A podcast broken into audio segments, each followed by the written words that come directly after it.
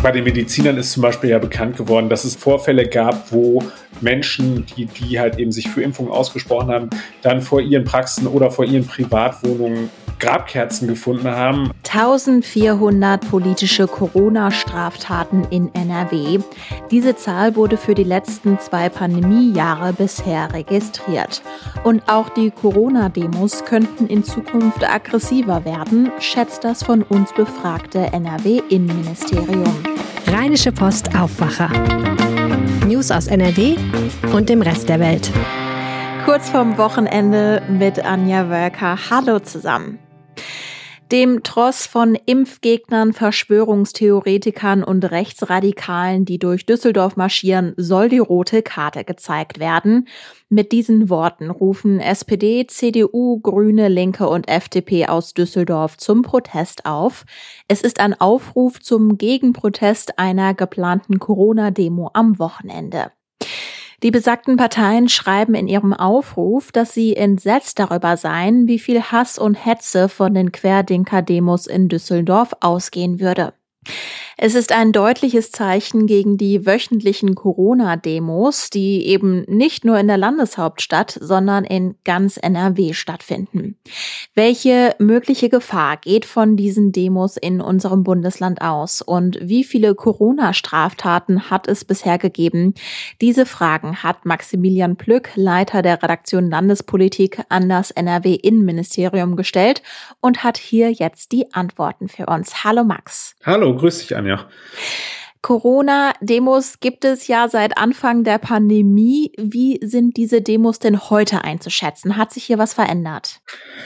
Also es ist so, dass das Innenministerium sich das genau angeschaut hat und die kommen zu dem Punkt, dass sie sagen, ähm, dass durch diese äh, Diskussion um eine potenzielle Impfpflicht die Stimmung da äh, emotional hoch aufgeladen sei und äh, dass sie ähm, mit einer weiteren Radikalisierung innerhalb der Szene rechnen. Also dass da wird schon auch damit gerechnet, dass es aggressiver zugehen wird, äh, und das ist tatsächlich so, dass Sie äh, wortwörtlich gesagt haben, situative gewalttätige Verläufe müssen immer einkalkuliert werden. Also das sagte eine Sprecherin von Innenminister Herbert Reul. Das Heißt also, wenn die Entscheidungen so fallen werden, dann gehen Sie davon aus, dass es halt eben bei diesen äh, Veranstaltungen natürlich deutlich härter dann auch zur Sache gehen wird, dann für die Polizisten, die diese äh, Züge dann begleiten, wenn sie denn so angemeldet sind erst einmal. Das muss man ja auch dazu sagen. Ja, weil es haben sich ja nicht nur die Begrifflichkeiten geändert. Wir haben oft über Querdemker-Demos gesprochen. Jetzt berichten wir oft über sogenannte Spaziergänge. Damit geht ja auch dann eben oft einher, dass diese Demos nicht angemeldet sind, richtig? Genau. Die Zahlen, die da jetzt ein aktueller Bericht auch des Innenministeriums an den Innenausschuss des Landtages nahelegen, sind zwei Drittel äh, der, äh, der sogenannten Spaziergänge sind nicht angemeldet, also von 1492 insgesamt, die seit dem 11. Dezember durchgeführt worden sind. Das ist schon eine wirklich große Zahl. Und dieses Wort Spaziergänge soll dann darüber hinwegtäuschen, dass es sich tatsächlich um Versammlungen handelt, die angemeldet werden müssen. Also das ist quasi die Rechtslage in Deutschland und das versuchen eben die Menschen, die dort teilnehmen, dann einfach zu umgehen. Wenn wir auf die Teilnehmer schauen, haben wir in der Vergangenheit oft festgestellt, dass es eine höchst heterogene Gruppe ist. Hat diese Heterogenität weiterhin Bestand? Das ist einerseits so, dass das also auch immer noch, wir haben ja auch immer noch die Bürgerlichen. Ähm, das Innenministerium sprach weiterhin von diesen zehn Prozent, von denen sie ausgehen. Ich habe das Innenministerium auch gefragt, wie sie auf die zehn Prozent kommen. Und da sagten sie, das leiten sie ab von den bekannten rechtsextremen die sie halt eben kennen. Das ist so, dass sie aber sagen, es gibt immer weniger Abgrenzungsreflexe zu dem Rechtsextremismus. Das heißt also, die Leute, die da mitlaufen, sind offensichtlich auch dabei, sich zu radikalisieren. Ähm, wir haben immer stärkere äh, Tendenzen zur Relativierung des Nationalsozialismus und des Holocaust jetzt hatten wir tatsächlich am vergangenen Samstag in Aachen jemanden, der hatte ein T-Shirt mit einer in altdeutscher Schrift äh, verfassten äh, Zeile Impfung macht frei, in Anlehnung an den Text Arbeit macht frei äh, am, am Konzentrationslager in Auschwitz. Also das ist wirklich schlimm, was da stattfindet. Also das sind echt beinharte rechtsextremistische Gruppierungen. Und ähm, das fand ich auch bemerkenswert. Das Ministerium geht davon aus, dass alle rechtsextremistischen Gruppierungen in ähm, NRW zur Teilnahme an Corona-Protesten aufrufen und mobilisieren. Und das äh, war auch noch bemerkenswert, dass dort eben äh, natürlich auch Vertreter der Reichsbürgerszene sehr aktiv sind. Zehn Prozent, das musst du noch mal, glaube ich, genauer sagen. Zehn Prozent äh, sind tatsächlich Corona-Leugner oder wie schlüsselt sich das auf? Na, naja, zehn Prozent der Teilnehmer an, an diesen äh, Spaziergängen gegen die Demonstration sind beinharte Rechtsextremisten. Also so hat das die, die, die Landesregierung mir gegenüber erklärt. Wenn man aber beispielsweise mit den Grünen redet, Verena Schäffer, die ist Inexpertin der Grünen, die geht davon aus, dass es deutlich mehr noch sein können, äh, weil man den Leuten ja einfach nicht hinter den Kopf gucken kann. Und es ist tatsächlich so, dass diejenigen, die dort halt eben registriert werden von den Sicherheitskräften, das sind halt eben bekannte Gesichter, das sind Leute, die kennen sie aus anderen Zusammenhängen, die kennen sie beispielsweise von Aufmärschen, äh, von, von Neonazis und so weiter. Äh, und daraus haben sie sozusagen diese zehn Prozent abgeleitet. Äh, die Opposition im Düsseldorfer Landtag geht davon aus, dass der Anteil sogar noch deutlich höher liegen kann. Ja, krass. Jetzt zeigt sich die Kritik oder gar Ablehnung der Corona-Maßnahmen ja eben nicht nur auf den Demos, sondern auch ganz konkret im Alltag. Wie lässt sich das denn vielleicht auch in Zahlen belegen? Da äh, ist auch dieser äh, Bericht, den äh, das Ministerium für den Innenausschuss verfasst hat, äh, eine gute Hilfestellung. Die haben äh, seit Ausbruch der Pandemie im, im März 2020, äh, also als es dann uns wirklich auch erreicht hat, haben sie geschaut, äh, wie viele politisch motivierte Straftaten es gegeben hat. Und das ist schon eine beachtliche Zahl. Das sind 1409 politische Straftaten innerhalb der äh, vergangenen zwei Jahre. Disclaimer an dieser Stelle, das könnten durchaus auch noch mehr sein, weil die Auswertung der Zahlen für 2021 noch nicht vollständig abgeschlossen ist. Also da könnte es sogar noch eine Korrektur nach oben geben. Und was man tatsächlich sagen muss, ist, dass äh, Sie sich auch angeschaut haben, welche Straftaten es gegen sogenannte Einzelpersonen gibt. Das heißt also, was, was verbirgt sich dahinter?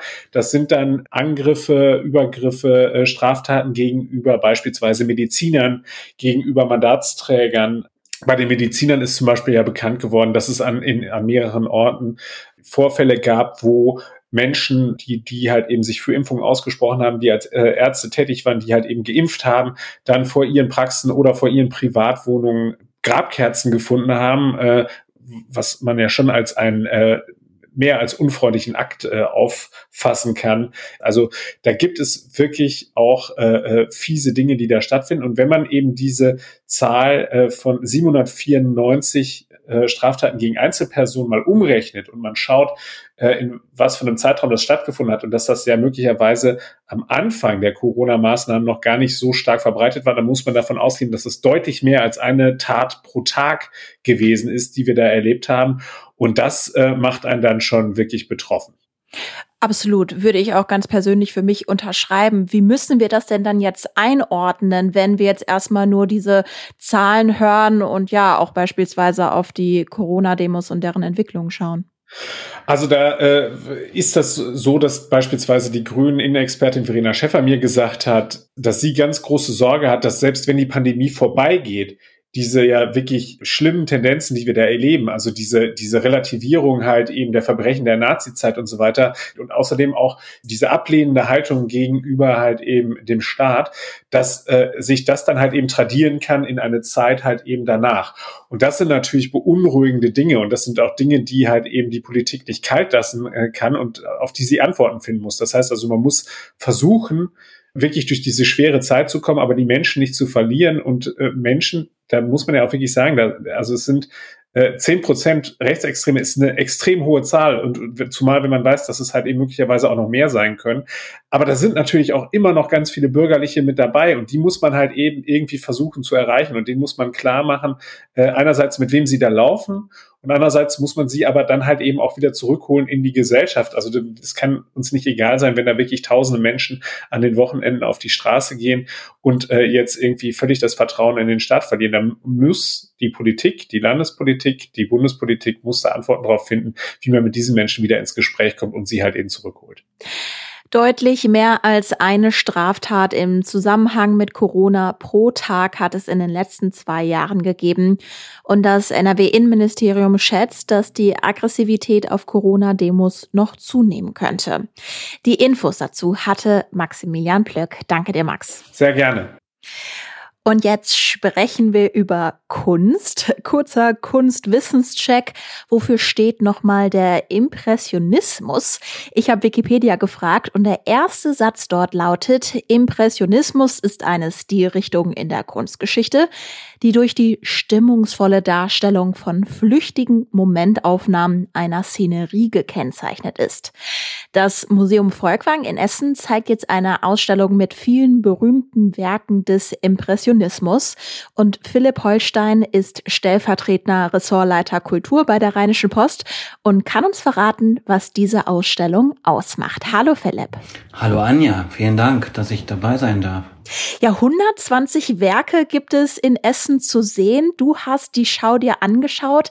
Was war denn dein Eindruck? Ja, das ist zuerst mal eine Überwältigung, wenn man da reinkommt und diese ganzen tollen, äh, zum Teil Hauptwerke des Impressionismus sieht, von denen man einen Großteil natürlich schon kennt, weil sie dutzendfach und hundertfach reproduziert wurden auf Postern, auf Postkarten und so etwas.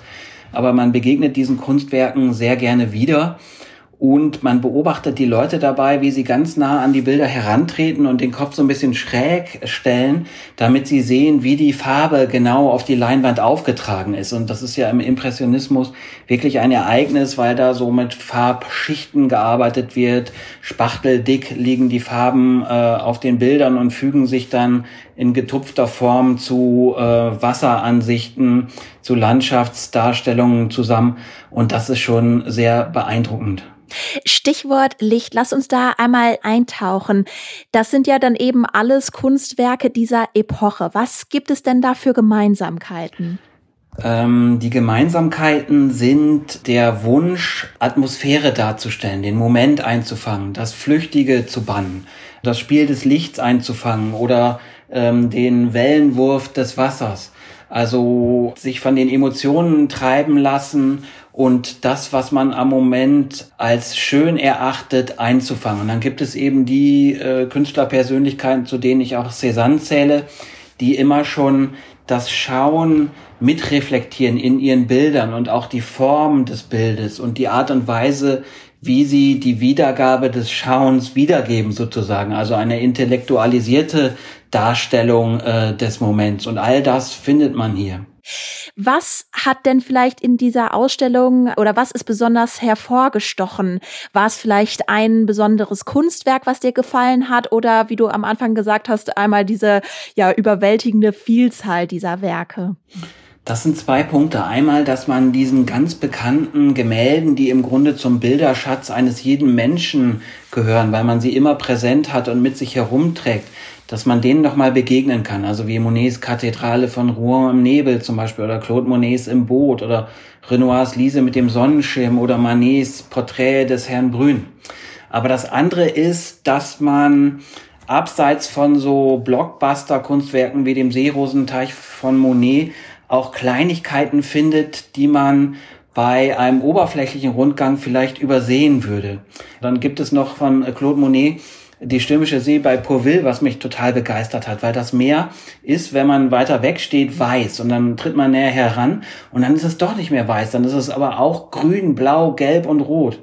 Und man sieht, dass Monet Farbwirbel, also wie man, wie man vielleicht beim Telefonieren Gedanken verloren, so Wirbelfiguren äh, auf das Papier zeichnet, die hat er in verschiedenen Farben in dieses weißgrundige Meer, in diese Wasserdarstellung reingequirlt sozusagen. Und dadurch bekommt das ein dynamisches Element, dadurch vibriert das und ist in Bewegung. Also ja, sehr toll die Entdeckung, die man da machen kann. Ja, allein die Beschreibung klingt schon sehr beeindruckend. Das heißt jetzt die entscheidende Frage, sollten unsere Hörerinnen und Hörer sich die Schau tatsächlich selbst anschauen? Die Antwort ist eindeutig und hat zwei Buchstaben, ja. Dann danke dir, Philipp, für dieses Gespräch und die Eindrücke von dieser Schau. Ich danke dir. Die Schau könnt ihr ab Sonntag, dem 6. Februar im Museum Volkwang in Essen sehen, und zwar bis zum 15. Mai. Die Meldungen. Im Landtag werden heute weitere Zeugen zur Flutkatastrophe vernommen. Der Untersuchungsausschuss hat unter anderem die NRW-Kommunalministerin Ina Scharrenbach geladen. Der Ausschuss untersucht, ob die Landesregierung Fehler im Zusammenhang mit dem Hochwasser im letzten Jahr gemacht hat. In Kusel wird heute der beiden erschossenen Polizisten gedacht. Am Vormittag gibt es eine Gedenkfeier für die Angehörigen und Kolleginnen und Kollegen der Opfer. Sowohl in Rheinland-Pfalz als auch im Saarland gibt es um 10 Uhr eine landesweite Schweigeminute. In der chinesischen Hauptstadt Peking werden heute die Olympischen Winterspiele eröffnet. Die Eröffnungsfeier startet um 13 Uhr deutscher Zeit. Für die Eröffnungsfeier ist unter anderem der russische Präsident Wladimir Putin angereist. Er und der chinesische Präsident Xi Jinping treffen sich zum Gipfel. Putin sucht im Ukraine-Konflikt unter anderem Rückendeckung gegenüber den USA und Europa. Das Wetter. Der Freitag bringt viele Wolken. Nachmittags wird es noch ungemütlicher mit Regen. Auch Graupel und Gewitter sind möglich bei maximal 10 Grad. Das Wochenende sieht ähnlich aus. Samstag Nachmittag habt ihr noch die größte Chance auf Sonne. Sonntag ist es dann den ganzen Tag regnerisch. So oder so wünsche ich euch jetzt ein schönes Wochenende. Bis bald. Mehr Nachrichten aus NRW gibt's jederzeit auf RP Online. rp-online.de